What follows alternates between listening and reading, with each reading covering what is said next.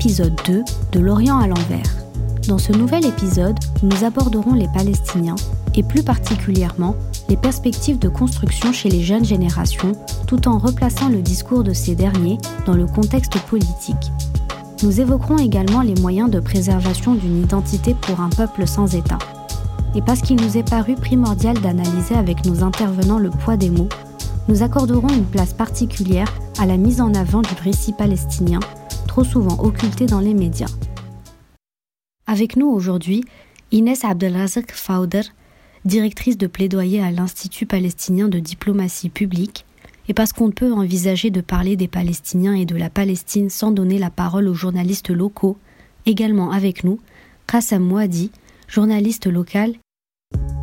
Du premier exode à nos jours, nous pouvons compter environ quatre générations.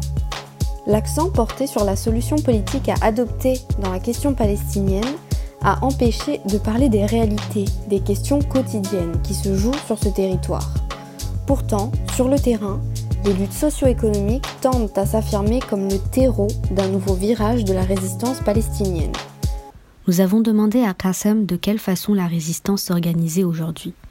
En Palestine, les gens euh, ont des vies normales. C'est-à-dire, on pense pas et on n'élève pas les enfants les 24 heures euh, en parlant de la cause palestinienne. Les gens ici pensent à, leur futur, euh, pensent à faire leur carrière, pensent à faire leur vie. Et donc, euh, au milieu de tout ça, il y a toujours la cause qui est présente, il y a toujours la, problématique politique qui est présente. Donc, disons que c'est pas vraiment un choix, c'est quelque chose qui fait partie de la vie, qui fait partie de tous les aspects de la vie quotidienne. L'histoire des Palestiniens est très souvent retracée comme une histoire victimaire. Cela est très souvent lié à l'emploi de certains mots plutôt que d'autres.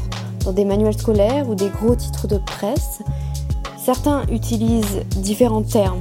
Certains parlent de territoire occupé palestinien, d'autres parlent de territoire occupé sans mentionner le terme Palestine ou palestinien.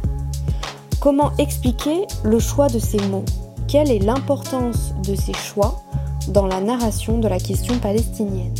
Pour toute une génération, euh, et on est maintenant, euh, dire, euh, on est la, la, troisième, la quatrième génération au moins, c'est un, traumatisme et c'est une dépossession qui reste réelle. Disons qu'il y a un, point central dans la mémoire palestinienne qui est 1948. C'est, il y a un avant et un après. Dans l'art, vous le trouvez, dans la littérature, vous le trouvez, dans, le, dans les questions sociales, vous le trouvez, dans l'économie en Palestine. Il y a avant 48 et après 48. C'est un cataclysme très important. Et je trouve que le fait que les événements de 1948 ne soient pas, n'aient pas cette, cette, cette centralité dans la façon dont on discute la Palestine, ça reflète que on comprend pas comment les Palestiniens, eux, ils se souviennent de leur, de leur histoire.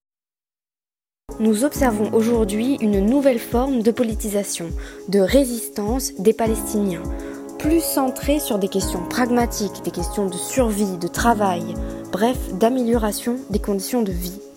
La lutte palestinienne a souvent été écrite par des non-palestiniens.